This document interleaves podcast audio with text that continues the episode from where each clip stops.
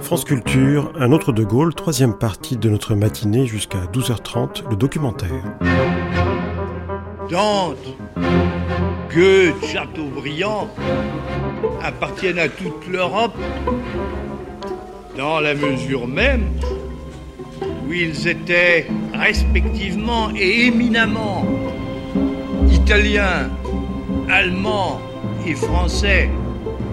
Merci beaucoup du servi l'Europe s'ils avaient été des apatrides et qu'ils avaient pensé et écrit en quelques espéranto du cœur d'un homme intégrés. qui sait qu'il porte une des plus lourdes responsabilités de l'histoire. La France entière sait, voit, entend ce qui se passe ici. Et je puis vous dire qu'elle en vaudra mieux. Je ne doute pas Vive Montréal, que de multiples griefs, regrets, critiques vive le Québec, auront de quoi s'alimenter.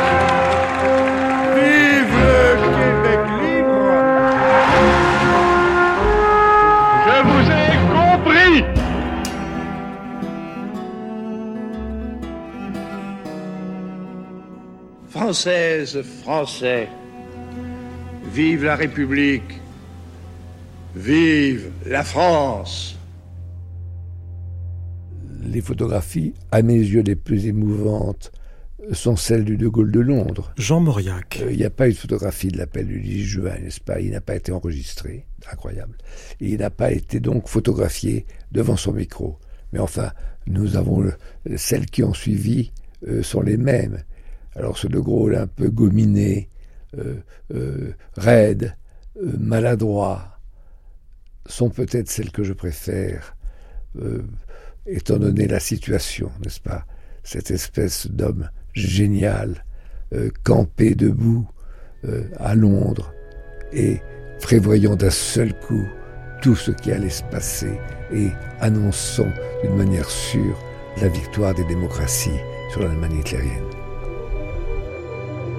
Les Français libres ne consentent pas à ce que, sous prétexte d'ordre européen, leur pays serve à l'ennemi de base de départ pour attaquer d'autres peuples qui luttent pour le même idéal.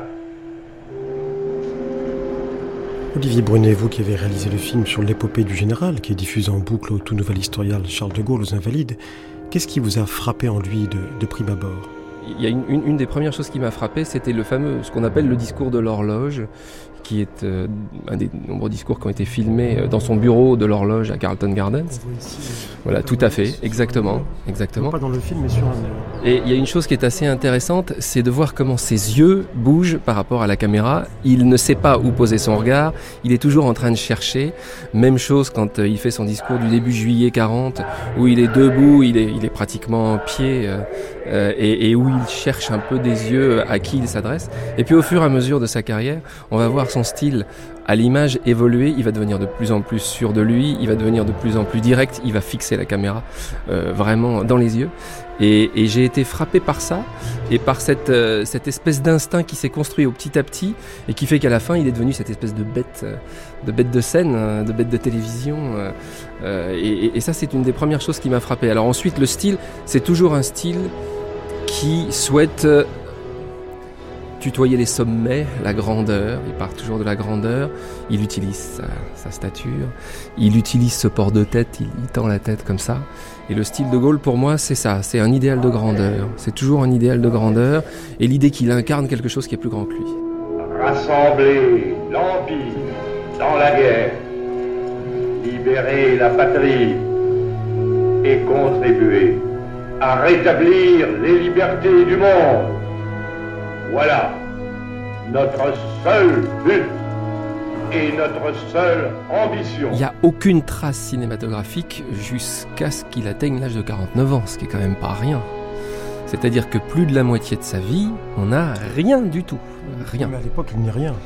À l'époque, certes, il n'est rien, mais il est quand même quelque chose, parce qu'il a quelque chose de prophétique. Et, on aimerait bien, on aurait bien aimé, nous, mettre autre chose que des photos, par exemple, sur toute la partie qui va de sa naissance en 1890 jusqu'aux toutes premières images qui existent de lui. C'est 1939, c'est Lebrun qui vient passer en revue sa division blindée et pendant la drôle de guerre. Et, euh, et, de ces époques-là, on n'a rien du tout. Alors Qu'est-ce qu'on n'a pas sinon? À partir de là, il est quand même énormément sous le feu des caméras. Bon, pendant la guerre, pas tant que ça, euh, parce que les gens avaient autre chose à faire que de, filmer. Euh, et, il est beaucoup filmé pour des raisons de propagande, c'est vrai, c'est-à-dire pour des films qui vont être diffusés de façon à, donner le moral des troupes, etc. Non, il y a une partie qu'on a très peu, c'est la partie de la traversée du désert. C'est-à-dire euh, entre le moment où il quitte le pouvoir, euh, donc en 46, et le moment où il le retrouve en 58. On a un petit peu du RPF, évidemment, puisqu'il y, a, il y a toute cette histoire du RPF sur lequel il y a quelques images, mais la partie de la traversée du désert, on n'a pratiquement rien. Ce qui est somme toute logique, puisque c'est, une... c'est le moment où justement il n'est plus de Gaulle et il est en réserve de la République, en quelque sorte. Pour autant, c'est une époque euh, qui permettrait peut-être d'avoir euh, un éclairage sur le, un De Gaulle plus intime. Il y a eu un film d'ailleurs de fait là-dessus. Mais on est toujours un peu obligé d'aller chercher la fiction, d'aller essayer de supposer, d'inventer. On n'a pas vraiment d'image du De Gaulle intime. Les Allemands ont fini par comprendre ils savent maintenant qu'on ne les laissera pas partir sans leur dire adieu. Et même, on retiendra quelques-uns d'entre eux en souvenir.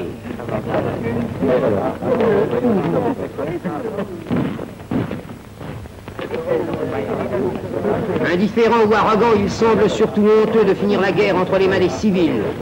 Et stupéfait que ces francs-tireurs, qu'ils croyaient pouvoir mépriser, ne les traitent pas comme ils les auraient traités eux-mêmes.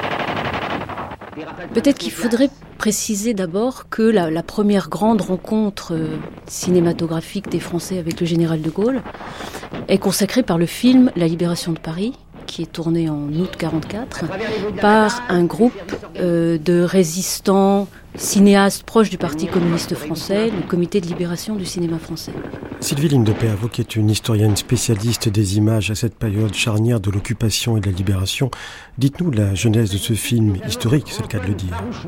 Le, groupe est constitué par euh, un réseau de cinéma dirigé notamment par euh, Jean-Paul Le Chanois, euh, par également des membres de ce qui était le, Front National du spectacle, cinéma, avec toute une série de cinéastes comme André Zoboda par exemple, qui travaillent pendant la période d'occupation à euh, réorganiser la profession cinématographique, mettre en place l'épuration et aussi euh, tenter euh, de tourner, particulièrement 44, hein, lorsque le, le débarquement semble proche, des images des maquis. Donc ce film est un documentaire. Ce film est un documentaire qui a été donc préparé pendant la période de clandestinité, qui euh, réunit à la fois de la pellicule, euh, des appareils qui sont stockés sur un plateau de cinéma euh, où Becker tourne Falbala. Et le tournage commence avec une équipe d'opérateurs le 16 août 44, donc au cœur de l'insurrection parisienne. ce film est passé à la postérité sous le titre La libération de Paris. Il dure combien de temps? Il dure 30 minutes, une trentaine de minutes. Et il, la, toute la première partie du film est consacré à l'insurrection euh, parisienne, la seconde à l'arrivée euh, des troupes de la France libre, et enfin la troisième partie à, au général de Gaulle, en particulier au discours du 25 août 44 et euh, à ces scènes fameuses du sacre gaulien et de la descente des, des Champs-Élysées et, et Notre-Dame pas jusqu'à Notre-Dame. C'est une particularité du film. Les opérateurs ont tourné sur tout le parcours du défilé et donc également à Notre-Dame. Mais euh, le montage du film s'arrête sur la place de l'Hôtel de Ville et au moyen d'une sorte de panoramique symbolique, on se retrouve pour la fin du film sur la place de la République où le général de Gaulle ne s'est pas rendu. Euh, c'est une image à la fois plus séculière, hein, plutôt que de montrer les images du Tédéum euh, à Notre-Dame, mais surtout c'est un moyen euh, d'écarter les scories de l'histoire, ces scènes de fusillade et de pagaille qui ont été tournées par les opérateurs pendant toute cette partie du, du parcours du général de Gaulle entouré des généraux Leclerc, Koenig et Juin, il descend les Champs-Élysées à pied, sans face, mêlé à la troupe de ceux qui ont lutté avec lui hors de France et en France.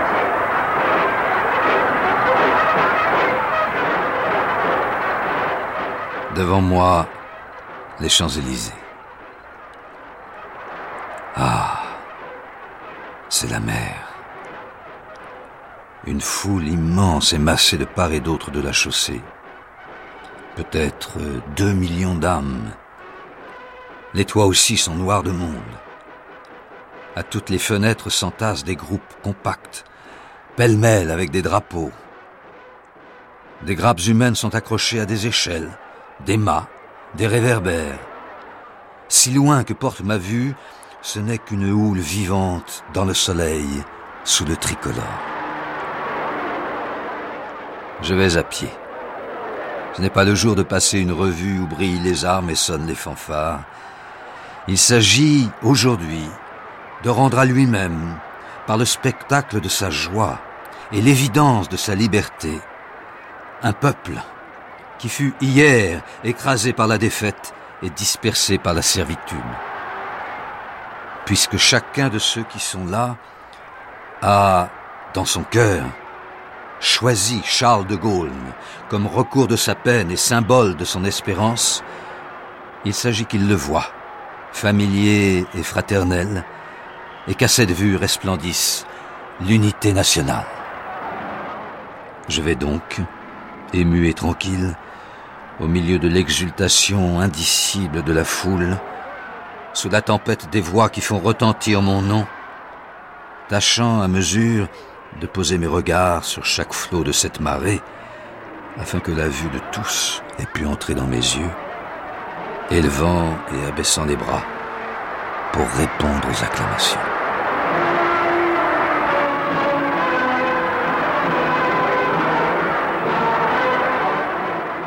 Donc la première fois que les Français voient le général de Gaulle à l'écran, c'est en descendant les Champs-Élysées.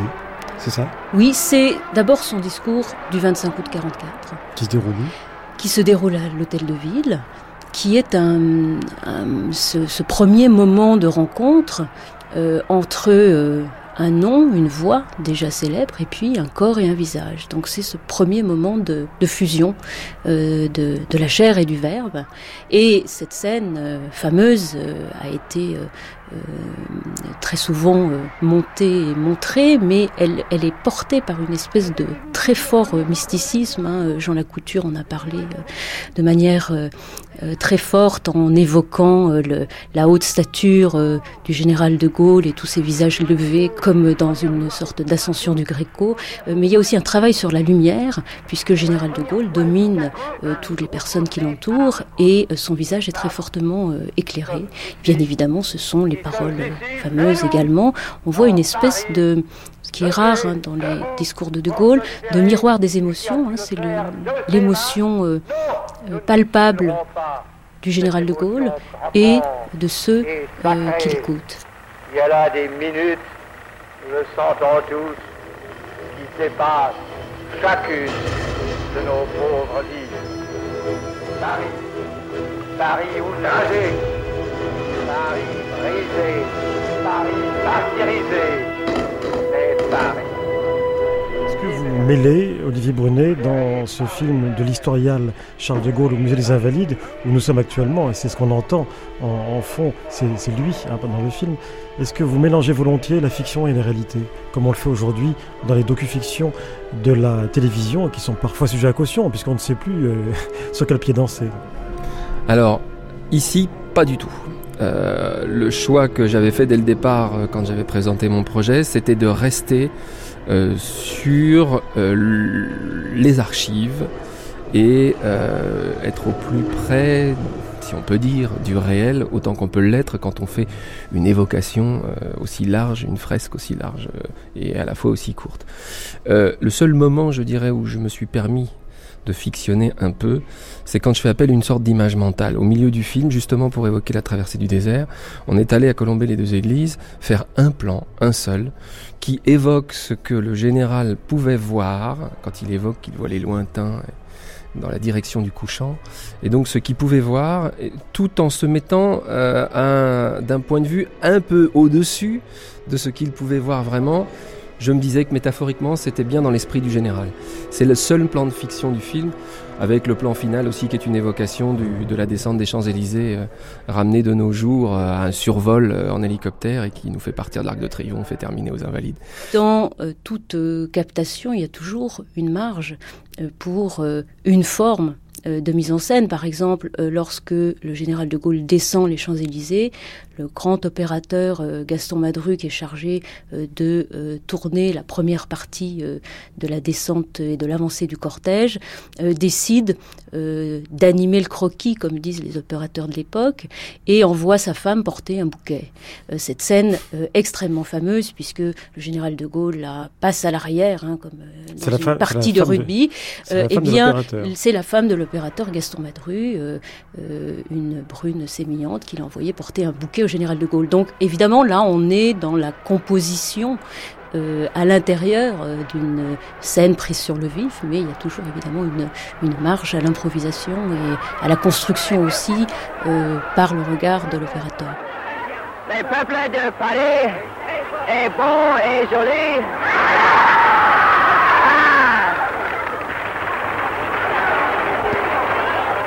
Et les Parisiennes, en échange des cigarettes, donnent ce qu'elles ont un peu de rouge à lèvres.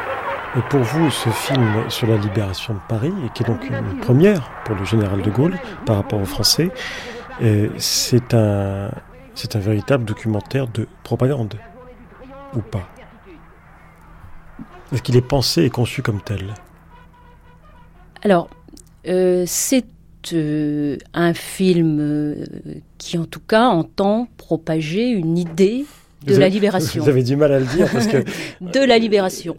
Euh, et euh, non parce que c'est un film assez paradoxal. À la fois il est il est conçu euh, monté, réalisé par des cinéastes proches du Parti communiste. Des militants, des cinéastes militants. Cinéastes militants qui, par certains choix de montage, mais aussi par le commentaire qui est rédigé par Pierre Bost et lu par Pierre Blanchard, tentent de mettre en avant leur vision de la libération et de l'insurrection, et en particulier euh, offre la part belle à la résistance intérieure et minimise totalement euh, le rôle euh, des forces de la France libre qui apparaissent comme de simples forces supplétives. Le commentaire précise que Paris a gagné la bataille et l'insurrection avant l'arrivée des troupes du général Leclerc. Donc là, on est de fait dans la catégorie de la propagande filmée. Mais dans le même temps, ce film est, je dirais, l'expression d'une volonté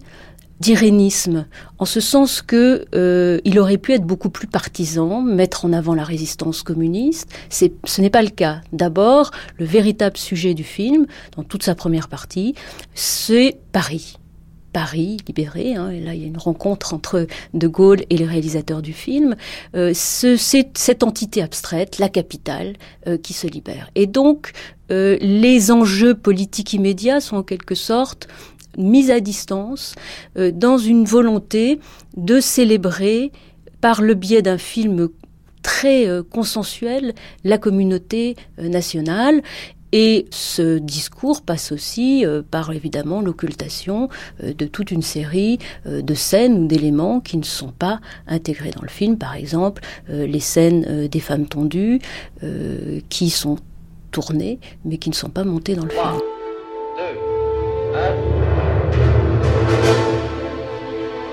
Est-ce qu'il y a dans ces images des images qu'on peut qualifier de pure propagande? C'est une question très difficile. Je cherchais c'est-à-dire que quand on fait un film aussi compliqué qu'un film sur cinq écrans, on a des contraintes de contenu, on a des contraintes éditoriales, certes, mais on a aussi des grosses contraintes purement techniques. On a besoin, par exemple, que les images soient très stables, qu'elles aient été filmées dans certaines conditions. Et c'est vrai que quand je regardais les images d'archives, j'avais ces deux choses-là en tête constamment. Cette image est formidable, mais elle est inexploitable pour le 5 écran, parce qu'elle bouge trop haut, parce qu'elle n'a pas la qualité technique qui permettrait de, l'exploiter. Donc je suis obligé de me tourner vers une autre image. Cette image-là peut-être être plus une image de propagande. Tant pis, je vais la prendre parce que j'ai pas tellement le choix. Il faut bien voir aussi que dans un film de cet ordre-là, on est dans ce type de contrainte-là. Et que ça n'était pas l'essentiel. Le film est le clip d'éveil du musée. C'est-à-dire qu'en 26 minutes, on ne peut pas aller au cœur de ce que c'est que De Gaulle. Revoyons en esprit la situation du pays telle qu'elle était il y a quelques dix mois, lorsque la grande bataille venait de libérer la majeure partie du territoire.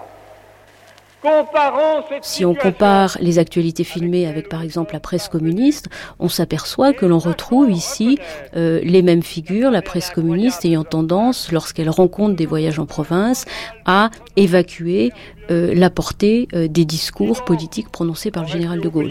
déjà la grande confusion matérielle qui, sous la vague d'enthousiasme de la libération, s'était emparée du pays progressivement, les différents éléments essentiels des voyages du général de Gaulle sont restitués et désormais euh, les opérateurs filment longuement le face-à-face avec la foule, c'est par exemple le cas à Béthune en août 1945, euh, et euh, filment également longuement le discours du général de Gaulle, hein, c'est son grand discours à Béthune sur la bataille de production, insiste beaucoup sur les paroles politiques prononcées par le chef du gouvernement, donc les actualités nouveaux régimes, hein, celle de 1945, vont progressivement euh, se euh, modifier et laisser une plus large part à la dimension politique euh, des voyages du général de Gaulle. Mais si on reprend l'exemple de Béthune, c'est à la demande du ministère de l'Information que les paroles du discours sont restituées dans le reportage sur ce voyage. D'être à son terme. Voilà. Notre seul but et notre seule ambition. D'un point de vue de cinéaste, est-ce que vous diriez que le général prenait bien la lumière? C'est très paradoxal. Parce que c'est une bête de scène. Euh, je pense que en tant que cinéaste, j'aurais adoré le filmer. Euh, à la fois, il était ni photogénique, euh, ni très cinégénique. D'ailleurs, il y a assez peu de belles photos de lui. Euh, c'est quelque chose qui, en général, en photo, il rendait rien du tout. Mais par contre, euh, euh, ce qu'il dégageait, cette espèce de, et puis ce verbe, ce verbe associé à ce physique éléphantesque, comme il le disait lui-même, est très impressionnant. Donc oui, je pense que je dirais qu'il prenait très bien la lumière, oui. La question du cinéma a eu relativement peu d'importance euh, pour le général de Gaulle. Il a sauté une étape? Il me semble, oui. En tout cas, sur ce plan-là, parce plan pouvait apprécier le cinéma de divertissement. Oui, mais sur l'usage propagandiste du cinéma, la volonté du général de Gaulle n'est pas très marquée. Et, dans son entourage, il n'y a personne pour euh, le presser de ce côté-là? À, ma connaissance, le, ministère de l'Information va souhaiter euh, contrôler les actualités filmées à partir de 45. Euh, pour autant, en matière d'initiative, il me semble qu'il y a un écart considérable entre euh, le moment où le général de Gaulle revient au pouvoir en 58 et investit totalement euh, ce nouveau média qu'est la télévision, et euh, cette espèce de rendez-vous manqué avec le cinéma euh, qui marque la, période de libération. Alors, De Gaulle parle de sa découverte de la télévision en expliquant qu'il s'agit d'une rencontre entre la parole et l'image. Or, le cinéma, euh, par définition, lui aussi, euh, marque cette rencontre entre la parole et l'image. Il me semble beaucoup plus que euh, pour le général de Gaulle, le grand atout de la télévision, c'est l'atout du direct et cette espèce de, de disparition du temps différé qui est celui du cinéma. Mon général, comme nous l'avons dit hier, nous allons parler ce soir de la France par rapport au monde et au milieu du monde. Mais il suffisait pas de le dire, fallait le faire. Et c'était pas commode, la preuve. Et tout d'abord, vous avez fait allusion hier soir à propos de l'agriculture au marché commun. Je crois qu'il faudrait vraiment maintenant aborder cette question du marché commun. Que faire? Eh bien, il faut reprendre la question. Comment viviez-vous les entretiens du général de Gaulle avec Michel Droit à la télévision? Comme de la propa. De la propagande. Mais de la propagande parfois bien inspirée. Je veux dire que, euh, sans parler de ces entretiens un peu jugulaires-jugulaires, parce que Michel Droit adorait obéir, on y réagissait effectivement comme à de la propa. D'accord, Marcel Bluval, mais vous qui êtes le pionnier et la figure historique de la télévision, diriez-vous que du temps de De Gaulle, elle était la voix de la France, comme disait Pompidou? Euh, oui. Euh, oui, en fait, d'une certaine façon, euh, moi j'ai assisté pratiquement à la fondation du journal télévisé par Sabag, qui était euh, la principale préoccupation du pouvoir par rapport à ce qu'on appelait la RTF à l'époque. En quelle année? Euh, Il l'a fondé en fin 49 euh, pratiquement. Et, et, très curieusement, au début, il y a eu une, une paix certaine. C'est-à-dire qu'on nous a, on leur a foutu la paix. Sabag, Tchernia, Dumayet, Desgroupes, je ne sais pas si vous vous rendez compte du calibre des individualités, l'Ourset, euh, et d'autres aussi. Euh, sous René Coty. Euh, oui, oui, sous Coty, bien sûr. Et on leur a foutu la peine, si bien qu'ils avaient à l'antenne qu'ils possédaient, puisqu'il y avait un télécinéma, et que pour passer une voix par-dessus avec de la musique sur disque, c'était le journaliste lui-même qui a baissé la clé, comme on disait, dans le studio, et qui parlait. Il pouvait dire ce qu'il voulait. On pouvait rien faire. Donc on était libre dans le journal télévisé sous la présidence de Vincent Auriol. On l'a été ensuite sous la présidence de René Coty. Est-ce qu'on l'a été également du temps de Charles de Gaulle? Est-ce que ça, est-ce que ça a changé il y a une rupture Il y a une ça a changé en 58, mais pas très vite. Je veux dire que l'irrévérence foncière qui caractérisait certains sujets du journal télévisé, euh, en dehors de ce qui concernait directement la politique, par exemple Mendes France euh, parlant au coin du feu, des choses comme ça, était grande et elle a, elle a perduré jusqu'à un jour où euh, De Gaulle a décidé que le ton était assez, euh, comment dire, euh, pessimiste comme ça. Ah ben justement, tiens, il y, a, il y a une note du général De Gaulle au sujet du journal télévisé, comme il le dit, et qui est datée du 22 octobre 1961. Est-ce que vous pouvez la lire, Marcel Bruval Oui. Oh, si vous voulez, bah, vous faites confiance à mes dons de lecteur. voilà.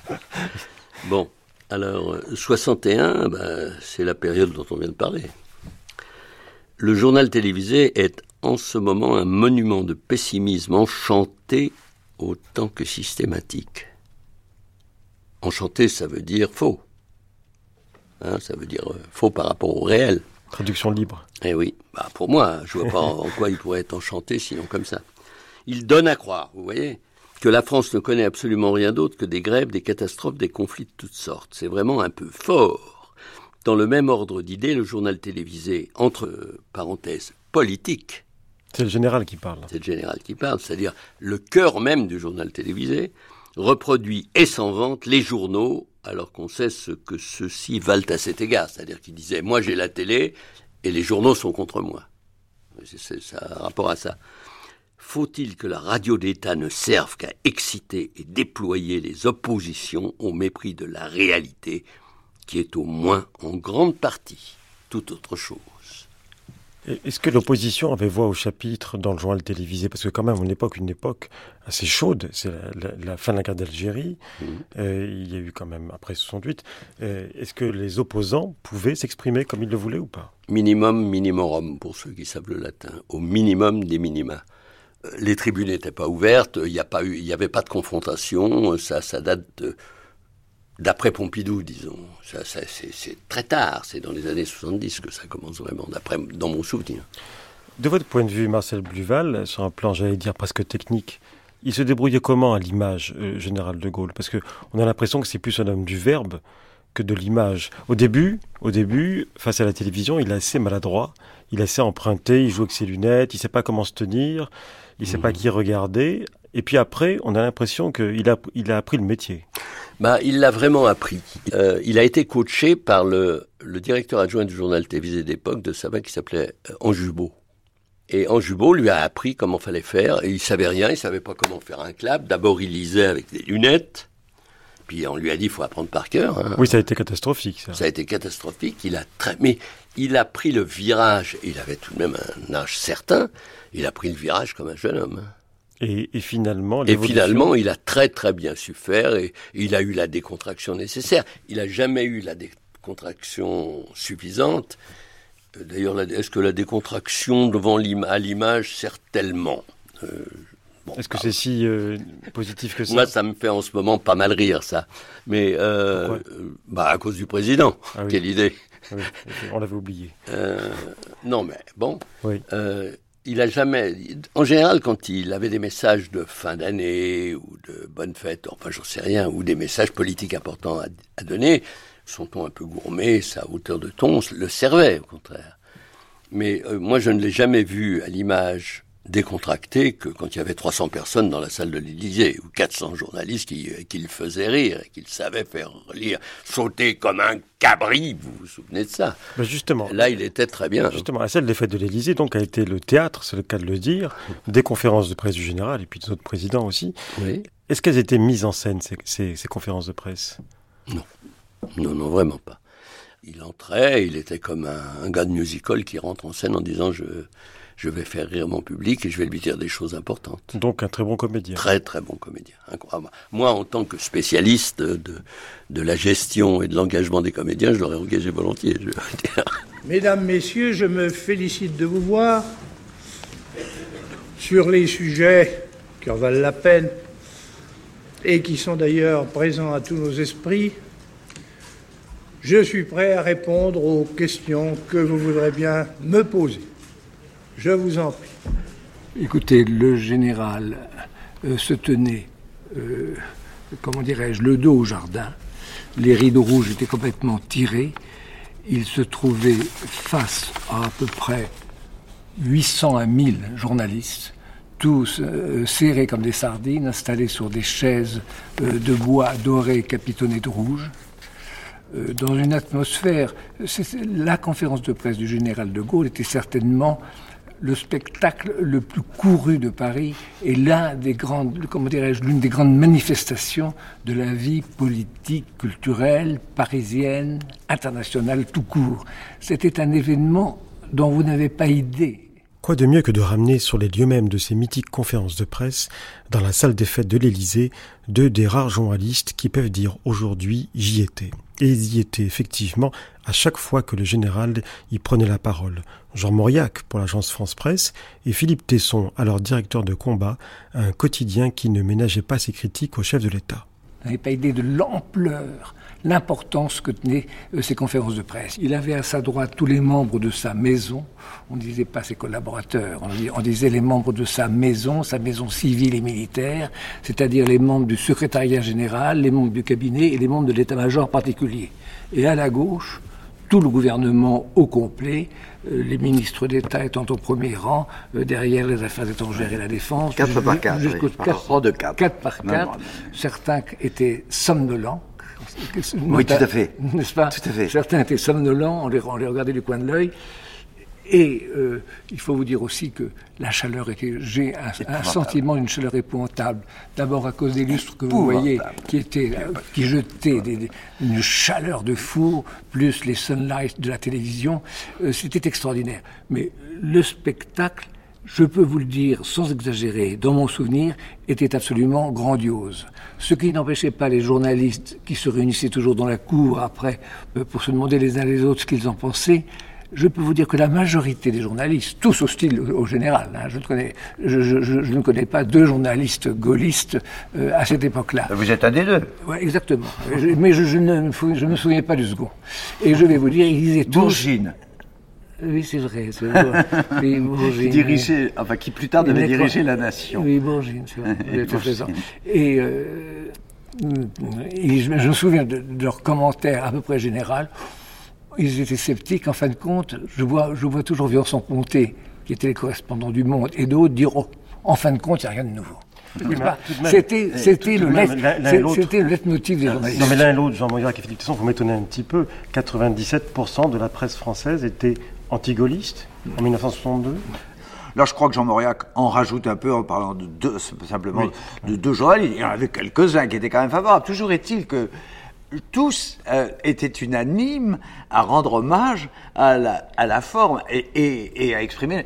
C'est vrai que ça a été pour nous une, une, une, enfin, une révélation extraordinaire. Pour la première fois, euh, on assistait à un phénomène de théâtralisation de la politique avec un acteur sublime, une scénographie qui allait se renouveler d'année en année et qui était formidablement euh, organisée, superbement incarnée par ce- cet, individu exceptionnel, qui était le, général de Gaulle. Et je me rappelle effectivement, on était subjugués, subjugués. Effectivement, les ministres, on appelait, vous savez comment on appelait la, les 25 ministres groupés, ils étaient 25 à l'endroit du général, on appelait ça l'omnibus, je crois, ou l'autobus, l'aut- hein, c'est ça. Euh, Perfit raconte ça d'ailleurs d'ailleurs quelque part. Et cette première, dans cette première conférence de presse, il était, il avait repris le pouvoir. Il n'avait pas, les, il, il n'était pas habité forcément par les mêmes inhibitions, euh, si je puis dire, souci de prudence qu'en 58-60. Il était vraiment dans la plénitude, dans la majesté de son pouvoir. Alors là, pour la première fois, il s'est livré tel qu'il était avec ses fantasmes, ses coquetteries, si je puis dire, ses effets, car il était, c'était très contrôlé. C'est dans cette fameuse conférence de presse qu'il a, qu'il a cité ce, cet Alexandrin de Racine, dans Phèdre, à propos, vous vous rappelez peut-être ça, non, à propos de l'Assemblée européenne de Strasbourg, euh, à laquelle il vouait un mépris profond, et il a, il s'est mis à chanter, comme on dit en, en, en, en prosodie, il s'est mis à chanter le vers de Racine, elle se meurt au bord euh, où elle fut laissée, euh, parlant d'assemblée. De, de, quel amour blessé Vous mourûtes au bord oui, ou vous fûtes blessé Vous fûtes blessé, c'est ça.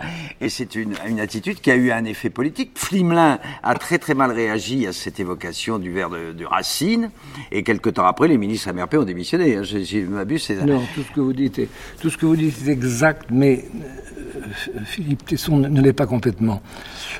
Le général apprenait par... Premièrement, le général se mettait un petit peu, comment dirais-je, en réserve. Euh, dans les 15 jours qui précédaient sa conférence de presse, manifestement, le rythme de son activité à l'Élysée était réduit.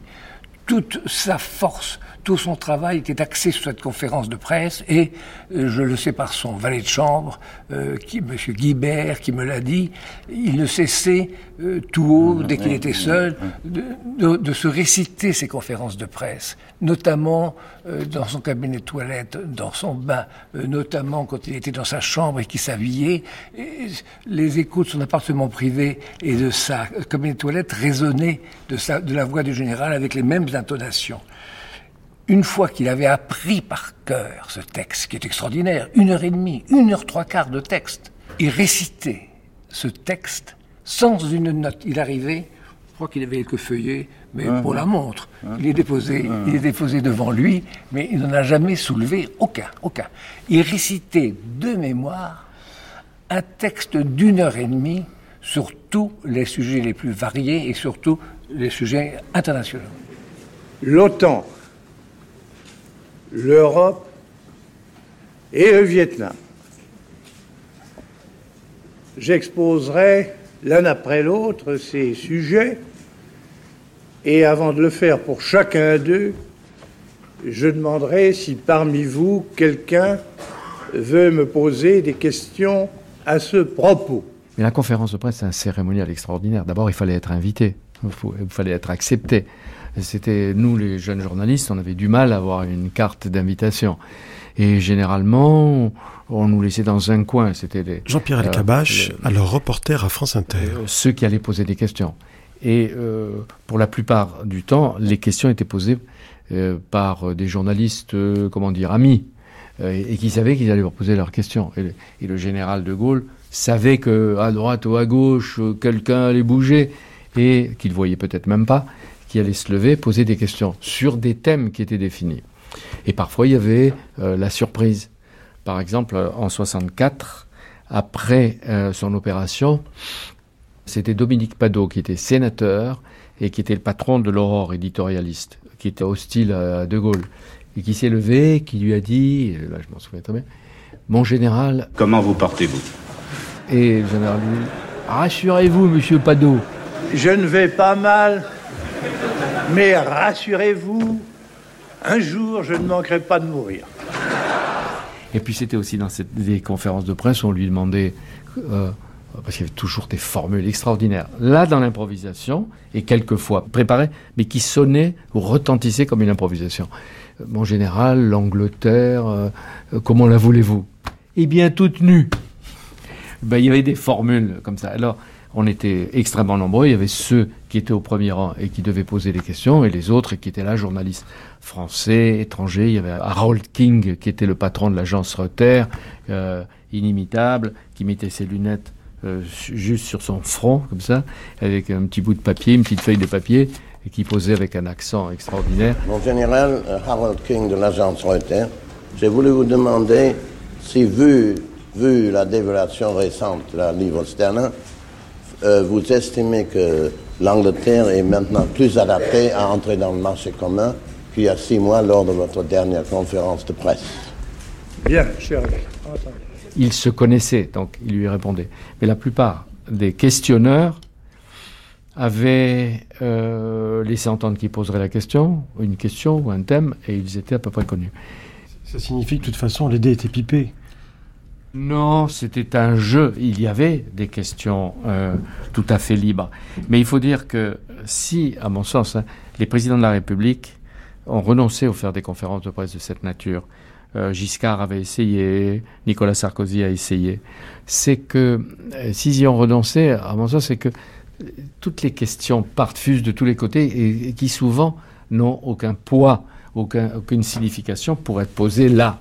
Euh, il y a le journaliste du Liban qui va tout de suite poser la question du Liban, le journaliste roumain qui va lui demander pourquoi vous n'êtes pas venu en Roumanie, la, journaliste du tel journal de Syrie. Euh, chacun va poser une question locale qui intéresse peut-être son public, ou et en France qui va intéresser sa clientèle.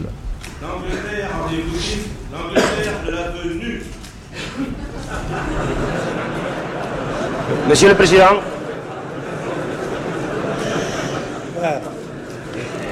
C'est à vous pour commencer, si vous permettez que je veux répondre.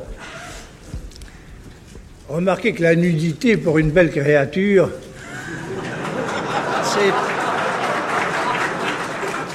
c'est assez naturel et pour ceux qui l'entourent, c'est assez satisfaisant.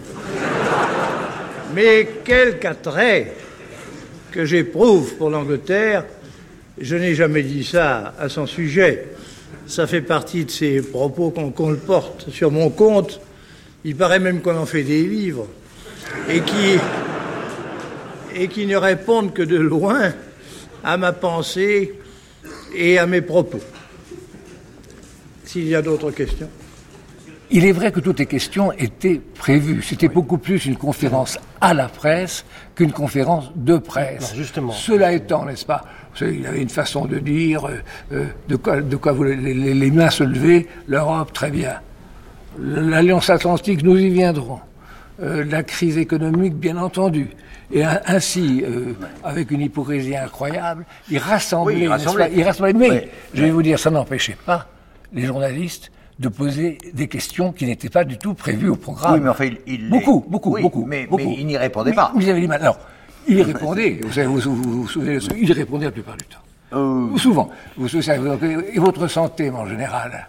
Oui. Je, il avait répondu, je vais bien, mais tranquillisez-vous, je finirai bien par mourir. Ça, ça, ça a été un éclatement de rire. Mais je vais vous dire une chose, il répondait même aux questions qui ne lui étaient pas posées.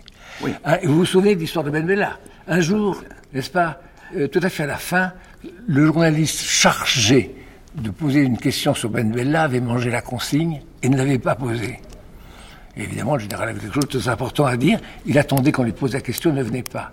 Et avant de lever la séance, il a dit Si je me souviens bien, quelqu'un m'a posé une question sur Ben Bella. Question rigolade générale, n'est-ce pas, quand les journalistes riaient beaucoup. beaucoup. Les dés, les dés étaient pipés. La procédure, tout à fait, tout à fait. La procédure était convenue. Bien sûr. Regarde, contrairement à ce qui se passe aujourd'hui, les journalistes posaient des questions. Euh, C'était un bombardement de questions avant même le, à l'ouverture de la conférence de presse. Tout à fait. Et ensuite, euh, il feignait, euh, quand il avait tout préparé, il feignait d'improviser un classement euh, entre les questions.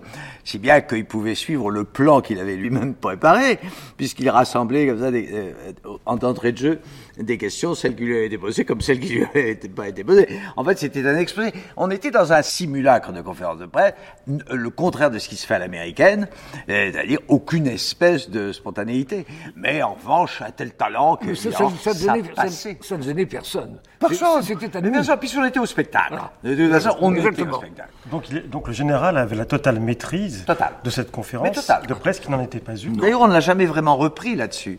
Parce qu'elle est tellement subjuguée par la qualité du spectacle qu'on en oubliait. D'ailleurs, on en oubliait trop le texte.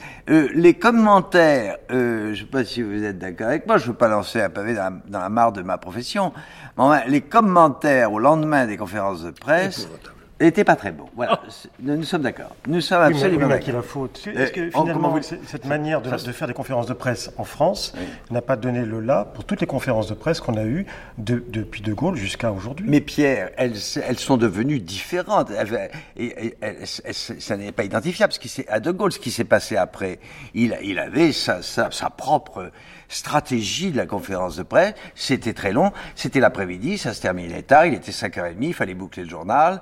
On était, on était inondé par une logorée extraordinaire, formée fond à la fois. Euh, on avait à peine le temps de faire le compte-rendu. Les commentaires étaient assez pauvres. Il fallait attendre plusieurs jours avant que les éditorialistes reprennent un peu leur souffle. Des commentaires, Et- je m'excuse de vous interrompre, qui étaient des commentaires abominables. Tous. Et C'était M. Brisson qui, au Figaro, euh, était affreux avec le général. C'était M. Beuve-Méry qui, au Monde, n'est-ce pas, tombait à bras raccourcis sur ce qu'il avait dit. Le général l'appelait- appelait Beuve-Méry, vous s'appelez M. Foxarat, n'est-ce pas, l'appelait-il Tellement cet homme était toujours pessimiste. La jury, quelle aurore C'était une, je peux vous dire, une ruée antigoliste et d'une injustice totale. totale. Mais Jean Mauriac, euh, à cette époque-là, vous en tant que journaliste et en tant que gaulliste, est-ce que vous étiez indigné par ce que vous pouviez considérer comme la mauvaise foi de vos confrères, puisque manifestement, unanimement, il lui tombait dessus à bras raccourcis dès le lendemain Quelle question J'étais pas indigné, j'étais douloureusement frappé. Quelle question Et je suis très content que quelqu'un comme Philippe Tesson, n'est-ce pas, reconnaisse aujourd'hui. D'ailleurs, le général disait J'ai toute la presse contre moi, c'est tout à fait normal que j'ai la télévision. Disait-il, n'est-ce pas? Au moins, alors là, là, là, en effet, il régnait en maître. Alors, je prends un exemple précis, la conférence de presse du 21 février 1966. Un journaliste se lève et lui pose une question sur l'affaire Ben Barka. Le colonel Glimy est évidemment soupçonné à l'époque d'être mêlé à la disparition et au meurtre probable, et le journaliste lui pose une question sur l'implication du gouvernement français, et le général balance ça d'un geste méprisant en disant mais ça c'est subalterne, secondaire, etc. Il n'y a pas de relance? Est-ce qu'un journaliste ose relancer ou pas? Excellente question. Il n'y a pas de droit de suite. Mon général, quelle responsabilité exacte attribuez-vous tant au gouvernement marocain qu'au gouvernement français dans la disparition de Mehdi Ben Barka et quelles conséquences diplomatiques, politiques, administratives entendez-vous en tirer? Voilà une question complète à laquelle je m'en vais répondre complètement. Y a-t-il d'autres questions? Bon, Philippe Vianney, Nouvel Observateur.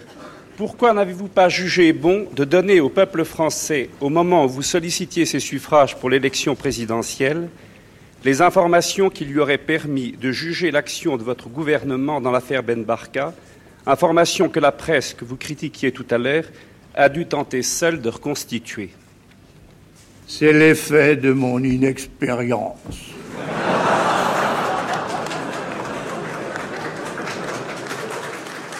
Dans les conférences de presse du général de Gaulle, il n'y avait pas de droit de suite. Vous pouvez observer que par, par la suite, le droit de suite. Avec, Ah, avec le, avec le président actuel, il n'y a pas de droit de suite. J'allais le dire. Il y a eu avec, un peu une tentative de droit de suite parce que c'était un joueur et parce qu'il adorait ça, c'est un dialecticien, avec Pompidou. Ce qui fausse tout.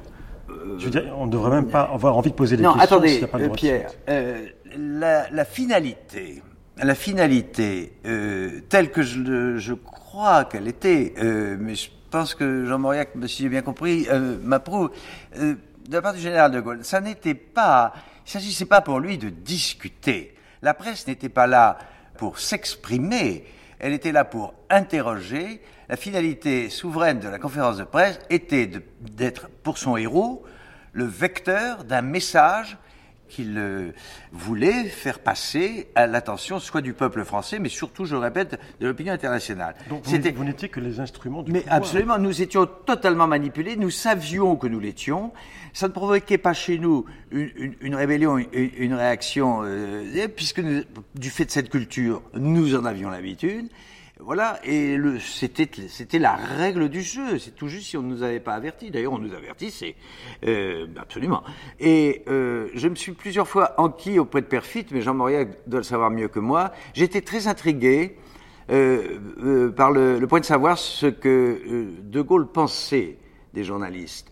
je le supposais. Et j'ai plusieurs fois, encore une fois, par la suite, posé la question à Berfit, qui m'a confirmé que, pour dire le mot, il méprisait profondément euh, les journalistes et le journalisme. Est-ce que, Jean Mauriac, est-ce que vous pensez que le général méprisait les journalistes?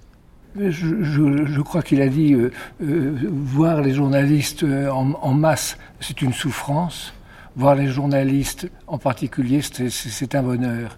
Il aimait la conversation avec les journalistes, il aimait le, il, il, aimait les comment dirais-je les surprendre, il aimait les, connaître les, les, les réactions.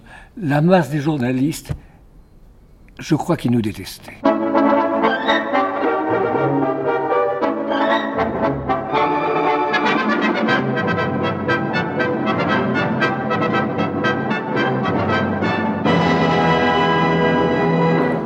A une autre lettre qui montre le décalage entre le général de Gaulle et, et l'opinion. Et vous voulez que je la lise, celle-là? Ah Oui, et vous la commentez en même temps, parce Ah que bah c'est intéressant. Elle est donc, elle est de quand? Elle est de 63, c'est-à-dire euh, pratiquement, euh, dans mon souvenir, c'est l'époque où, où les pionniers du journal, mais le journal est toujours sous la houlette de Savagde à cette époque-là, du genre les irrévérencieux, du genre de Cône, euh, d'Arget, euh, Marcel Bluval, réalisateur de télévision. des groupes euh, du Maillet, enfin d'autres, se, font remplacer par des créatures du général, du, Bon, euh, l'exemple de Pasteur est, pour moi, euh, c'est un nom qui dit plus grand chose. Joseph à- Pasteur. Joseph Pasteur, qui dit plus grand chose à grand monde. Mais enfin, on, on savait que la surveillance était à l'intérieur même du journal par les gens qui tenaient l'antenne. Vous voulez dire qu'il était l'espion du général auprès de la rédaction? Non, je- le mot espion est trop. C'était pas la peine, ça se passait beaucoup dans le non-dit. hein. Énormément, énormément. Alors je lis Alors donc c'est une lettre à Perfit, oui. du général de Gaulle à Perfit en 60... 63. Bah oui, à cette époque-là. Dans le journal télévisé, les anciens journalistes qui exposaient les événements à leur manière et d'une façon tendancieuse ont été remplacés. Point, c'est bien, point. Bon, ça c'est le style euh, Bonaparte, si je comprends bien. Mais c'est maintenant par une autre voie que le journal manifeste la nocivité des opposants avant tous les communistes. Ceux-ci dirigent en fait les monteurs d'images qui choisissent celles qui leur conviennent et les mettent en valeur à leur gré. C'est totalement faux. Les monteurs, d'images, ceux qui font le montage. Oui, et ils sont dirigés par des gens qui leur ordonnent de monter de telle ou telle façon. Lui, il veut dire que le parti, le PCF Était à l'intérieur du système, et, et- et- dans le journal et télévisé. dirigeait les monteurs. C'est faux. En fait, C'est radicalement faux. mais ils étaient quand même tous CGT, j'imagine. Il n'y avait qu'un seul syndicat au théâtre, à l'opéra. euh, À cette époque-là, il n'y avait pas de syndicat. Le- syndicat CGT est entre 36 et 60 et 3 ou 4, le seul syndicat du spectacle. Mais ce que, il n'y en a que- pas d'autre. Ce que vous voulez dire, général, je suppose, c'est que la CGT était la courroie de transmission du PC. Ah ben ça, elle l'était. Donc c'est c'est ce qu'il veut dire en disant que les monteurs étaient aux ordres du PC.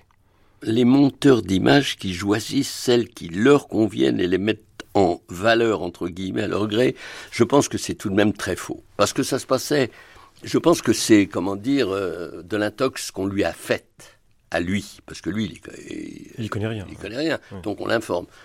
Ça ne concerne pas le journal télévisé, il est en train de confondre là. Il confond le journal télévisé et Saint-Colonne. Parce qu'effectivement, dans Saint-Colonne, il y avait des journalistes communistes. Par exemple, aujourd'hui, au journal de 13 heures, passe une série de vues lamentables sur la rentrée sous la pluie et le mécontentement soi-disant général. Récolte détruite, routes encombrées, tristesse des vacanciers dont le séjour au dehors a été pourri et qui retrouvent les prix plus élevés, la circulation obstruée, l'inquiétude quant à leur salaire, etc. C'est d'une actualité troublante quand même. Ah oui, ça. Bon, qu'est-ce qu'il est en train d'essayer de faire? De dire qu'il faut tourner par beau temps?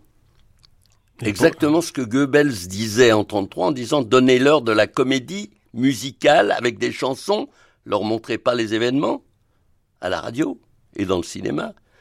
C'est pas très différent, franchement. Mais je dis pas du tout que De Gaulle soit Goebbels. hein. Je dis mais qu'il est même totalement le contraire et que là, si je pouvais me mettre à genoux devant De Gaulle, je le ferais. hein. Je le dis tout de suite. Comme Il n'empêche que. Il n'empêche que. Tant que le nettoyage, nettoyage, vous vous rendez compte? Réel de tout le personnel de la RTF n'aura pas été fait, il y a d'ailleurs cinq fois trop de monde, bien entendu, ça c'est la palabre ordinaire.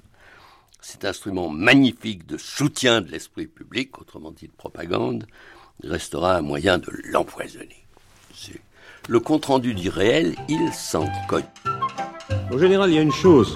Depuis le déclenchement de cette crise, qui a énormément frappé l'opinion, c'est de ne pas avoir prévu cette crise, de ne pas l'avoir senti venir.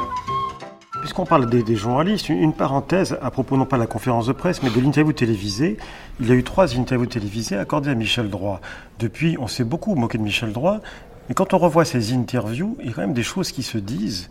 Euh, elles tiennent quand même. Est-ce que vous ne trouvez pas que finalement l'histoire était un peu injuste, à la fois pour ces interviews, qui étaient appelées la voix de son maître, en quelque sorte, et pour le journaliste en question, Jean Mauriac Écoutez, je suis très content, euh, Pierre, que vous, que vous disiez ce qui est. Ça a été, je trouve, un dialogue euh, très franc, très loyal et même assez poussé euh, du côté de Michel Droit. Vous savez, c'est la seule fois où le général de Gaulle s'est laissé interviewer. Jamais le général de Gaulle n'a reçu un journaliste ah seul, à jamais, jamais d'interview. Le général n'a jamais donné une interview. Jamais, jamais. le pape. Euh, écoutez, euh, le pape ne fait pas de conférence de presse, il ne prononce pas tellement souvent des allocutions euh, télévisées. Non, non, c'est un peu désagréable de dire, de dire comme le pape, parce que le général était tout sauf ressemblant au pape. Non, bien sûr, mais, euh, pourquoi pas d'interview? Pourquoi cette règle? Mais écoutez, parce que mais pourquoi voulez-vous que De Gaulle ressemble aux autres? Parce qu'il était De Gaulle et qu'il considérait que quand il avait quelque chose à dire à la presse, il préférait le dire au cours d'une allocution télévisée, c'est-à-dire au peuple, sans avoir à passer par l'intermédiaire des journalistes, ou bien au contraire, il jugeait qu'une conférence de presse était plus utile, plus adéquate à la situation qu'une allocution télévisée, et il convoquait la presse. Mais le De Gaulle était tel le personnage était tel qu'il était impensable qu'il puisse donner une interview à un journaliste. Des, grands hommes ont donné des interviews à des journalistes, y compris des présidents américains. il y en a eu d'autres. Vous savez, le problème est le suivant. Euh, euh, de Gaulle ne supporte pas la comparaison. Je veux dire, De Gaulle est une anomalie extraordinaire dans le paysage politique et historique français. Il faut se le dire une bonne fois pour toutes, on ne peut pas identifier De Gaulle au commun des dirigeants politique de ce pays. Ça n'est, absolument pas possible. Alors, à partir de là, on peut quand même le regretter. On peut dire qu'il a poussé l'anomalie un peu loin. Et c'est vrai, ça j'aimerais tellement que Jean-Mauriac en convienne. Est-ce que vous aviez essayé d'avoir une interview ou c'était même pas la peine Oh ben non. non Ah non, non, mais c'était voué à l'échec de toute façon. Ben, bien sûr, c'était voué à l'échec. Puis de toute façon, je n'étais pas fou. Je, savais bien que s'il donnait une interview, ça ne serait pas un combat. Euh, s'il avait donné une interview, ça n'aurait pas non plus été au Monde parce qu'il détestait cordialement. Mais on a jamais personne n'a demandé une interview Impossible. de Gaulle. Ça, signifie qu'il n'avait pas d'alter ego. Mais vous ne pouvez pas reprocher au général d'être le général. J'en ai eu moi-même l'expérience. Je l'ai accompagné en Amérique latine. Mais à la fin du voyage, j'avais cherché à l'interroger. C'était sur le pont du Colbert, qui était en rade de Rio de Janeiro. Et je m'étais arrangé avec son service de presse, qui gérait plutôt le silence et l'absence de De Gaulle. Avec surtout les gardes du corps, des malabars, qui finissaient par reconnaître les jeunes journalistes qu'on était à l'époque, et qui nous plaçaient ou refusaient de nous placer tout près du général. Et j'avais dit euh, à un moment donné au général de Gaulle sur le plan du Colbert, en tremblant, mon général, euh, j'aimerais bien vous poser une question en tremblant. Et le général a dit, euh, cherchez d'où venait cette voix, c'était la nuit. Et qui êtes-vous, jeune homme? Je suis un tel de... Et qui vous êtes, d'où vous êtes? Je dis à France Inter. Eh bien, mon cher ami, nous nous retrouverons à l'Élysée bientôt quand nous serons mille pour la conférence de presse. Il était un personnage tout à fait à part, hors norme. C'est l'histoire en marche. C'est un monument, le général. C'est l'arc de triomphe. Alors, vous êtes, là à, le traiter, à le comparer aux, aux, autres chefs d'État il est de Gaulle avec ses immenses défauts. Mais la question ne se pose même pas. C'est un homme qui est plein de défauts. Voilà. Mais on ne, S'il suffisait que vous disiez cela, on ne, on ne pose pas une question à de Gaulle. Voilà. En fait, il a commis le 18 juin un acte qui, dans son esprit, l'exonérait de toute espèce, par la suite, de toute espèce de devoir de respect des procédures, des normes, des codes euh, conventionnels. Voilà. Alors, c'est bien, il faut le savoir, il faut le dire, mais excusez-moi, on peut à partir de là ouvrir le débat sur euh, la légitimité de cette posture ou de ce, comportement. Euh, puis on peut dire, c'est peut-être pas très démocratique, dans le sens, à vos yeux, vulgaire, qu'on peut donner au mot démocratique.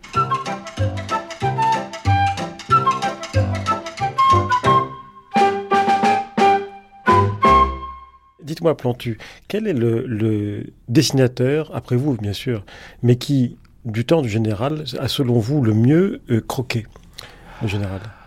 Euh, bah moi, pour moi, c'est vraiment c'est Tim. Dans l'Express. Dans l'Express. Y compris pour son fameux dessin sur le peuple juif de sûr de lui et dominateur. Oui, fait en 67. Terrible, euh, terrible dessin. Qui est terrible et à la fois, euh, j'ai revu l'exposition Tim euh, au musée euh, d'art et d'histoire du judaïsme à, à Paris et j'avais, ils avaient mis une, un poste de télé dans lequel il y avait cette fameuse conférence de presse euh, du général où il parlait de, du peuple juif. Et c'est très curieux parce que il faut être très humble dans ces cas-là parce que en fait les journalistes présents ont laissé passer cette phrase sans réagir. Et je suis persuadé que si j'avais été présent à cette conférence de presse, je, n'aurais pas réagi non plus. Parce qu'il y a une manière de sortir la phrase et de dire ben voilà il a dit ça et replacée dans le contexte par Tim, elle est extraordinaire. Mais pourquoi, Plantu, dites-vous que vous n'auriez pas réagi si vous aviez assisté à la conférence de presse fameuse à laquelle Tim, que vous admirez, a réagi, lui? Oui, bah, bravo Tim, parce que c'était la vraie bonne phrase euh, sur laquelle il fallait réagir. Je pense, et ça j'en suis persuadé, que euh, quand on regarde bien la conférence de presse, et je dirais même euh, que je suis persuadé que le général n'était pas antisémite. À partir du moment où Tim la ressort et dite comme elle a été re replacée euh, dans le dessin, je trouve que le dessin il est formidable, il est extraordinaire.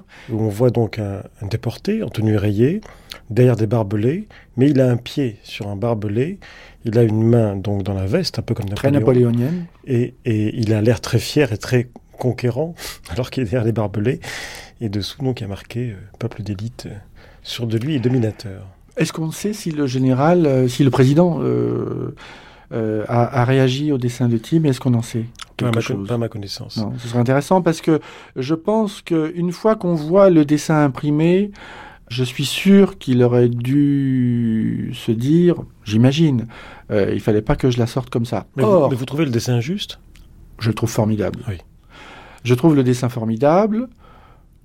Mais par contre, je trouve injuste de définir à partir de cette phrase qu'il n'aurait pas dû dire, euh, de dire donc il était antisémite. Non, Là, je sûr, trouve que c'est un sûr. raccourci qui, me, qui est un peu pénible. Et certains même redoutaient que les Juifs, jusqu'alors dispersés, mais qui étaient restés ce qu'ils avaient été de tout temps, c'est-à-dire un peuple d'élite sûr de lui-même et dominateur,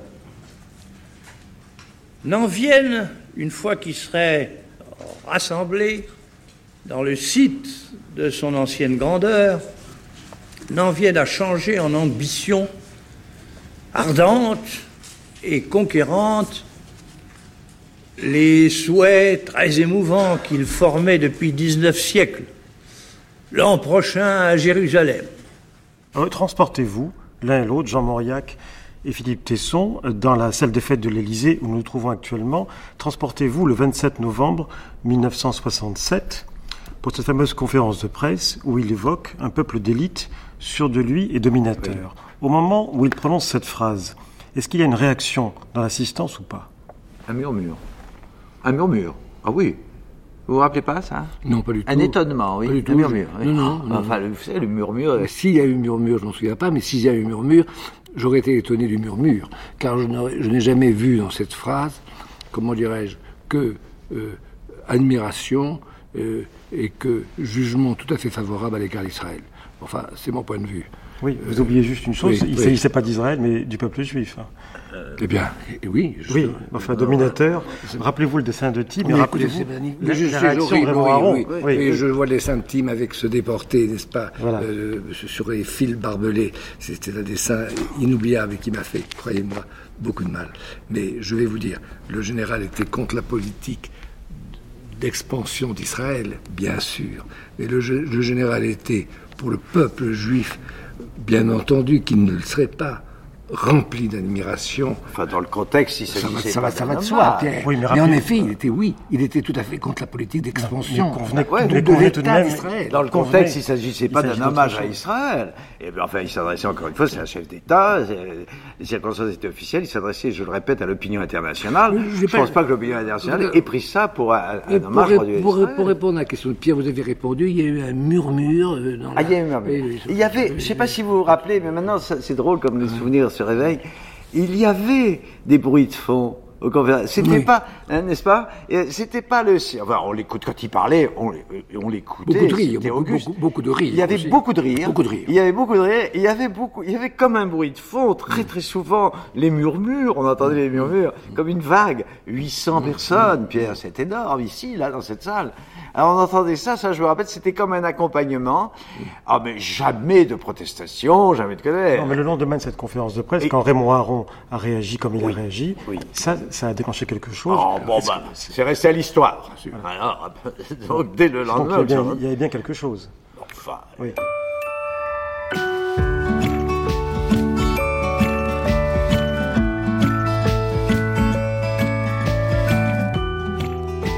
Un autre dessinateur que j'admire beaucoup et que j'aimais beaucoup, c'était Jacques Faisan qui travaillait au Figaro. Eh bien, euh, lui était un peu dans la tendresse, mais un peu trop dans la dévotion. Et, et- et moi, j'ai toujours défendu, euh, je dirais, le, le- le- le- le regard éditorial de, de Faisan qui était conquis. Il était à genoux et conquis.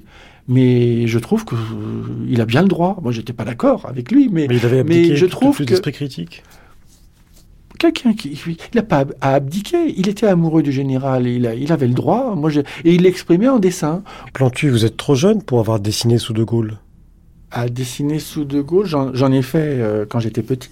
Des dessins sur De Gaulle parce que quand j'étais euh, amoureux de, des dessinateurs de presse euh, déjà de de, oh bah, de l'Express avec euh, Tim j'étais amoureux de Tim j'étais amoureux de toute la classe de de Charlie Hebdo je reproduisais des petits De Gaulle. D'ailleurs, je me souviens que quand j'étais petit, que j'avais 10 ans, que j'allais en Allemagne, je leur dessinais des petits De Gaulle parce que j'avais remarqué qu'en faisant le grand pif, euh, le képi, c'était réglé. euh.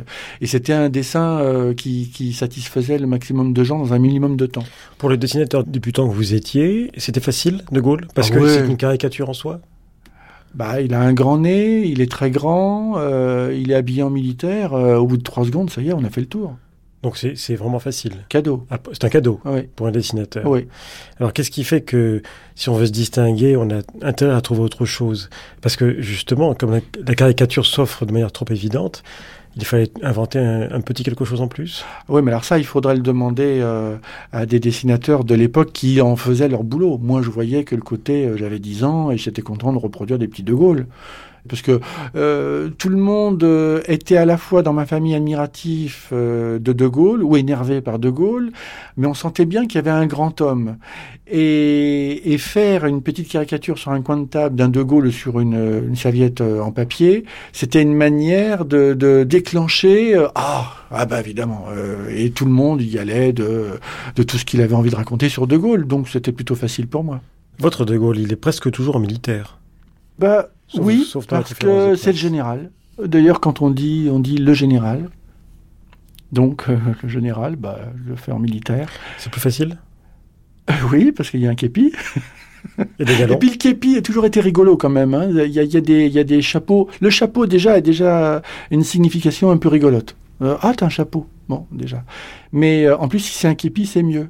Enfin, et le képi est un- légèrement un peu plus, euh, euh, je dirais, en termes de ridicule, alors que je- je- j'ai beaucoup de respect pour les militaires, hein, mais le képi est un petit peu plus ridicule que le chapeau rond euh, qu'ont nos flics, euh, nos policiers aujourd'hui. Alors justement, quel est de tous les traits distinctifs du général, qui sont nombreux, celui qui vous paraît le plus intéressant à développer à chaque fois?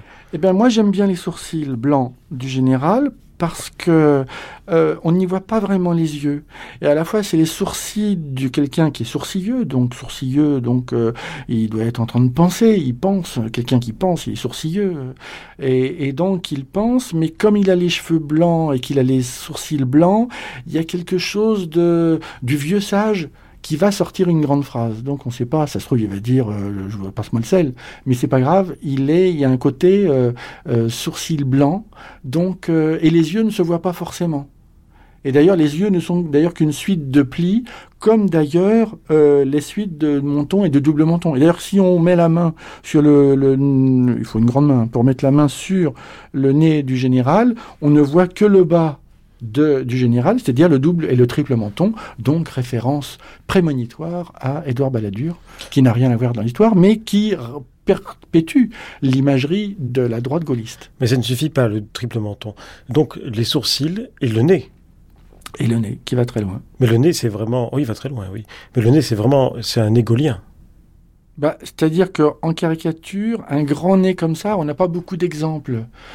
Alors, ce qui fait que on ne fait qu'une tête un peu allongée et un grand pif. Tout le monde sait que sur la planète, on peut aller au Japon, on peut aller en Afrique, euh, tout le monde pensera à De Gaulle. Par le nez. Par le nez. Qui est aussi euh, l'organe du flair. Exactement.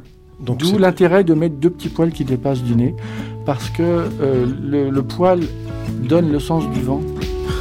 ah bah non, je ne peux pas m'exprimer. Faut, faut non, non, qui dit poil du nez qui dépasse dit euh, courant d'air. Oui, surtout dans son cas. Donc il y a, euh, on sent qu'il renifle, il hume l'atmosphère euh, historique, et donc par le nez, il y a une respiration. Le déferlement de la passion libératrice était tel que la France avait le devoir sacré d'y répondre sans embâge et solennellement c'est ce que je fis.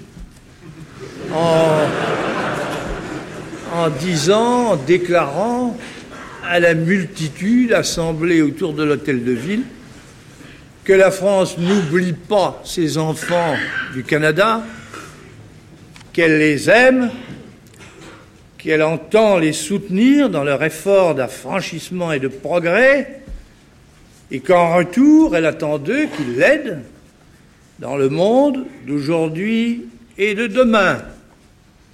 Et puis j'ai résumé le tout en criant Vive le Québec libre Ce qui porta au degré suprême la flamme des résolutions.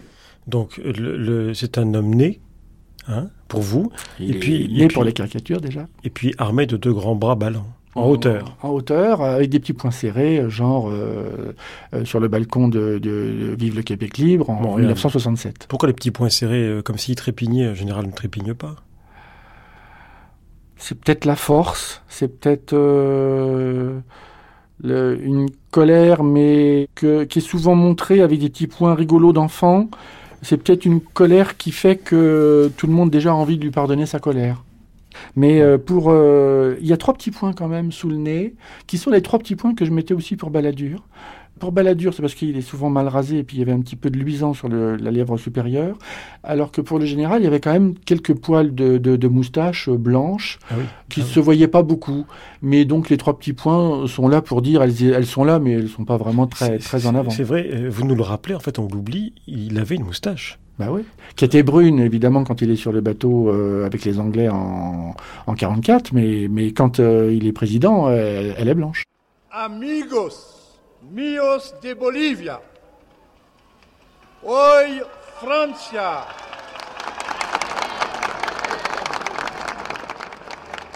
Hoy Francia viene a veros. Comment euh, je, je, pouvais le percevoir? Il était en uniforme. Et j'avais l'impression que dans les pays étrangers, quand ils mettaient l'uniforme... Jean-Pierre Elkabach. C'était la France de la résistance et du 18 juin qui allait euh, s'adresser au peuple. Ce qui ne veut pas dire que les discours qu'il prononçait en civil n'avaient pas d'importance, loin de là. Mais quand il était à l'étranger et qu'il était en uniforme, on savait qu'il allait se passer quelque chose.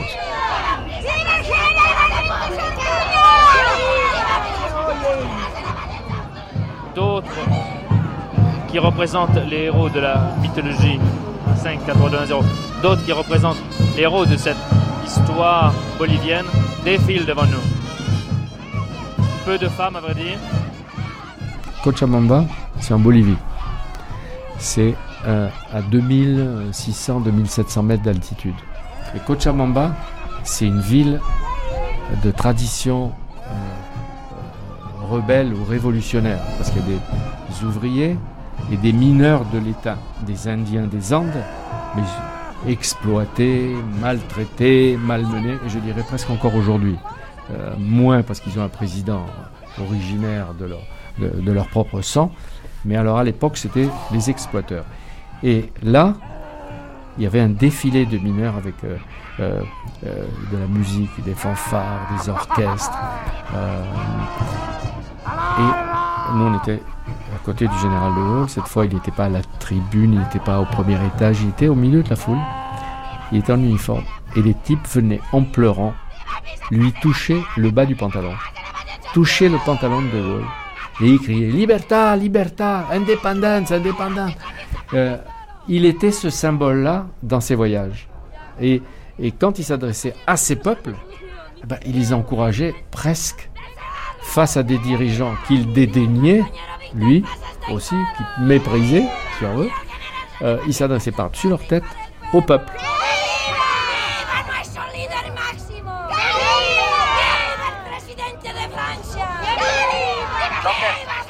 L'antenne tout de suite. Vous êtes en ligne, vous êtes sur l'antenne, Jean-Pierre Elkabach. Nous vous écoutons. Eh bien, c'est très bien. Le général de Gaulle parle à l'instant. Il répond au maréchal Carcelo. À votre aimable invitation. Moi, je suivais de Gaulle comme une ombre, le Nagra sur l'épaule, parce que je trouvais toujours le moyen de glisser mon micro sous son bras, par-dessus l'épaule, à droite quand il regardait à gauche, ou à gauche quand il regardait à droite.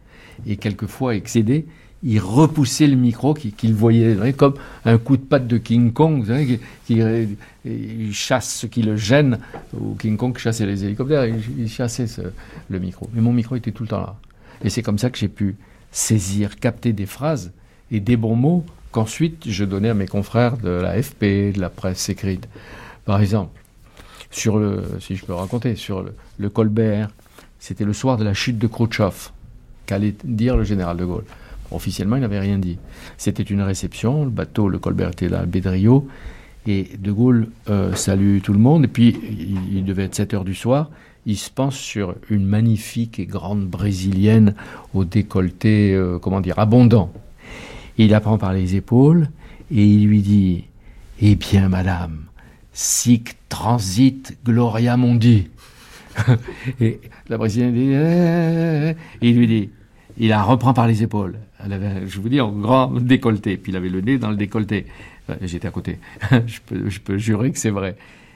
Eh bien, madame, oui, sic transit gloria dit.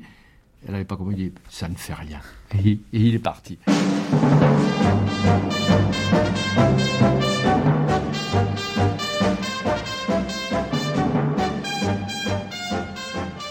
Les voyages en province, c'était des caravanes de déesses qui traversaient euh, un département, une région, une ville, et toute la ville était bloquée quand venait le général de Gaulle, président de la République. Et on attendait euh, tout de lui, qui vienne euh, remettre en mouvement des, zones qui se développaient pas assez vite économiquement, qui faisaient pas assez d'efforts en matière d'enseignement, etc. Ou qui recevaient mal l'argent de l'État ou qui l'utilisaient mal. Et on le prenait un peu comme une sorte de divinité qui se promenait à travers, à travers le pays. Euh, mais les discours étaient structurés, préparés. Et d'ailleurs, je me demandais comment ils faisaient, encore aujourd'hui, ce travail de mémoire de tous les textes. Quand il y avait un voyage, il y avait peut-être 8, 10, 15 discours. Et comment chaque fois, euh, les mots tombaient euh, à propos dans les situations. On vous entend, Jean-Pierre Lecabache, très souvent donc au micro. Vous êtes toujours à côté Hmm. du général, mais est-ce que euh, vous pouvez témoigner du fait qu'il ne lit pas, il n'a pas ses lunettes, puisqu'il hmm. était myope, hmm. il, n'a pas, il ne porte pas ses lunettes, il n'a pas de texte dans les mains, et tout sort naturellement, et c'est exactement ce qu'il avait écrit. À la virgule près, c'était le discours qui était écrit, qu'il avait prévu avant. Mais, mais, c'est la tonalité, c'est le, port du corps tout entier, l'engagement physique, la voix, la gueule, les gestes qui peut-être euh, étaient portés euh, à ce moment-là, dramatisés par la foule. Oui, mais le discours, il n'improvisait pas.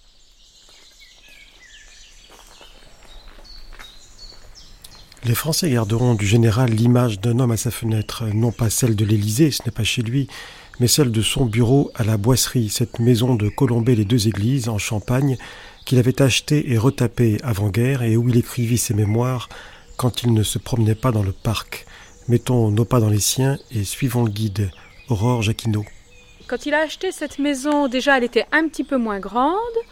Euh, il n'y avait ni eau, ni chauffage, ni électricité. C'était une maison qui n'avait pas été habitée depuis euh, pas mal d'années, donc euh, c'était un peu spartiate au début.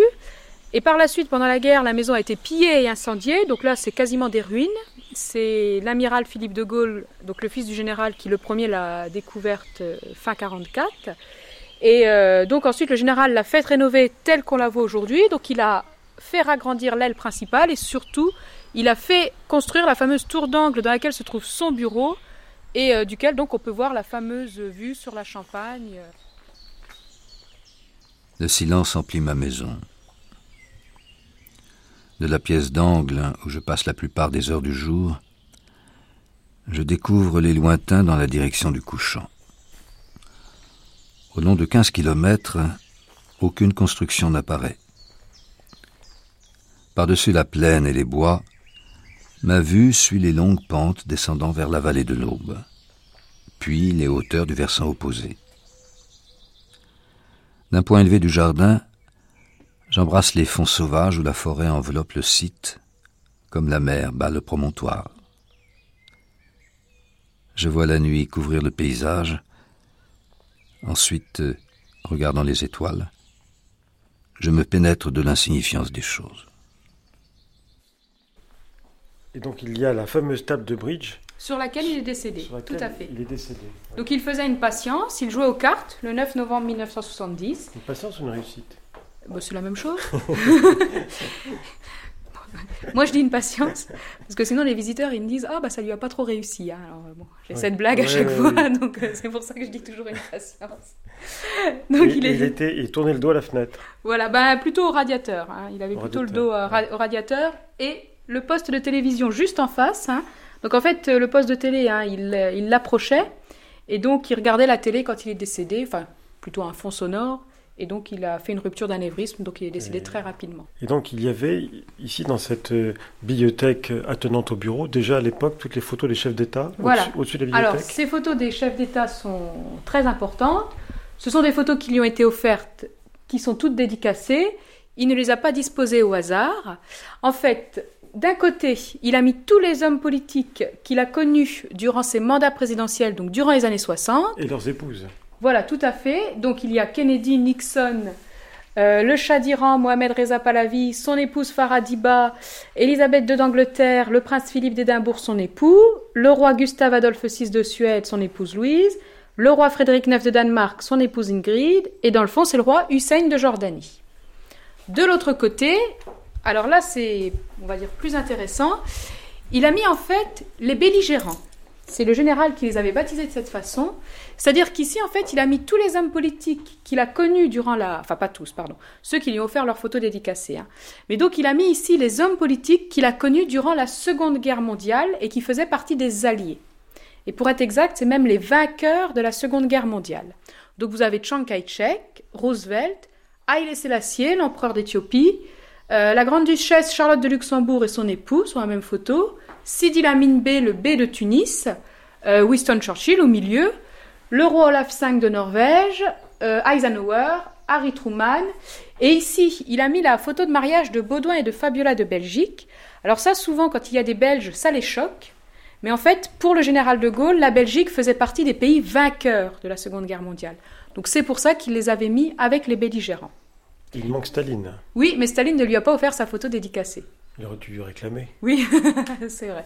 Et on voit quand même que Churchill est bien au milieu, et il est central. Oui, tout à fait. C'est volontaire, je pense. C'est la plus hein. grande photo, l'encadrement le plus grand. C'est volontaire. Ah, je pense, oui. Oui, oui, oui. Il a quand même ainsi voulu rendre hommage à Churchill, à l'Angleterre même, hein, quand même. Et un cadeau, alors un peu plus insolite ici, mais qui a beaucoup de succès, c'est ce coffret ici. À votre avis, qu'est-ce que c'est? Une boîte à musique. Non. Une boîte à cigares. Voilà, un coffret à cigares, tout à fait. Et à votre avis, qui lui a offert un coffret à cigares Winston Churchill. Non, non, un autre. amateur de cigares. Fidel Castro. Fidel Castro, tout à fait. Fidel Castro qui lui a offert ce coffret à cigares en 1970. Donc ça, c'est un objet un On peu... peut l'ouvrir Euh, non, moi je l'ouvre plus. Bah, j'ai la clé et tout, mais euh, la dernière fois on a eu du mal à le fermer. Vous pensez qu'il y a encore des cigares dedans? Non, il n'y en a plus. Non. Moi j'ai regardé. non, en fait, j'ai ouvert une fois cette boîte bah, avec Jean de Gaulle, hein, au début que j'ai travaillé ici. Et on a eu un mal fou à la refermer et tout. Alors, euh, du coup, moi je ne l'ai plus jamais ouverte. Mais quand je l'ai ouverte, euh, Elle est assez originale. hein. elle était. Et ça sentait le tabac. Il n'y avait plus de cigares dedans, mais ça sentait encore le tabac. original. On va continuer à marcher un peu. Pourtant, dans le petit parc, j'en ai fait quinze mille fois le tour, les arbres que le froid dépouille manquent rarement de reverdir, et les fleurs plantées par ma femme renaissent après s'être fanées. Les maisons du bourg sont vétustes, mais il en sort tout à coup nombre de filles et de garçons rieurs. Quand je dirige ma promenade vers l'une des forêts voisines, les Duits, Clairvaux, le Heu, l'Infex, la Chapelle, leur sombre profondeur me submerge de nostalgie. Mais soudain, le chant d'un oiseau, le soleil sur le feuillage, ou les bourgeons d'un taillis, me rappellent que la vie, depuis qu'elle parut sur terre, livre un combat qu'elle n'a jamais perdu. Alors, je me sens traversé par un réconfort secret. Puisque tout recommence toujours, ce que j'ai fait sera, tôt ou tard, une source d'ardeur nouvelle après que j'aurai disparu.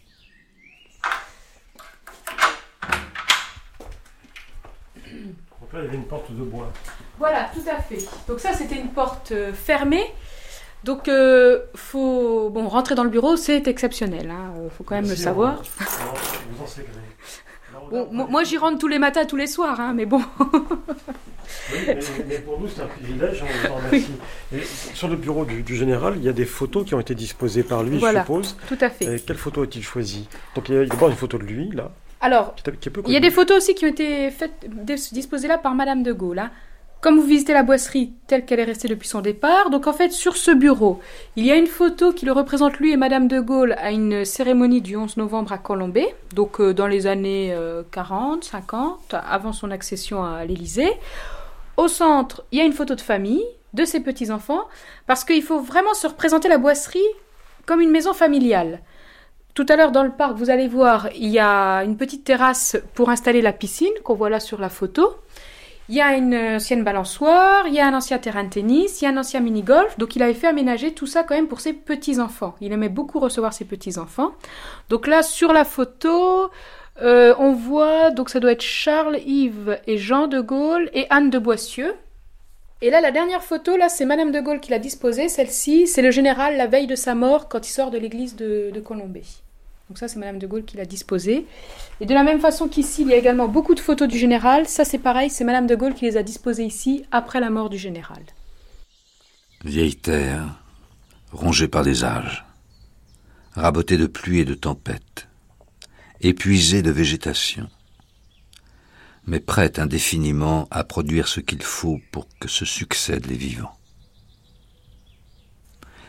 Vieille France, accablée d'histoire, meurtrie de guerre et de révolution, allant et venant sans relâche de la grandeur au déclin, mais redressée de siècle en siècle par le génie du renouveau. Vieil homme, recru d'épreuves, détaché des entreprises, sentant venir le froid éternel, mais jamais là de guetter dans l'ombre la lueur de l'espérance. C'était l'image du général de Gaulle avec aujourd'hui Olivier Brunet, Sylvie Lindeperg, Marcel Bluval, Jean Mauriac, Philippe Tesson, Jean-Pierre Elkabach, Plantu, Aurore Jacquinot. Les textes étaient lus par le comédien François Martouré. Remerciements à l'historial Charles de Gaulle ainsi qu'à la Fondation Charles de Gaulle et puis aussi à la Direction générale des services de la présidence de la République, aux archives de l'INA Martine Auger, enregistrement Patrice Klein, Roland de Riva, Michel Thomas, Michel Gassic, mixage Claire Levasseur, stagiaire Yvan Couronne. La série était proposée par Pierre Assouline et réalisée par Jean-Claude Loiseau. On se retrouve demain, toujours à partir de 9h et toujours sur France Culture, pour le troisième épisode de cette série sur un autre de Gaulle. Après l'image, nous parlerons de la main du général, une main d'écrivain.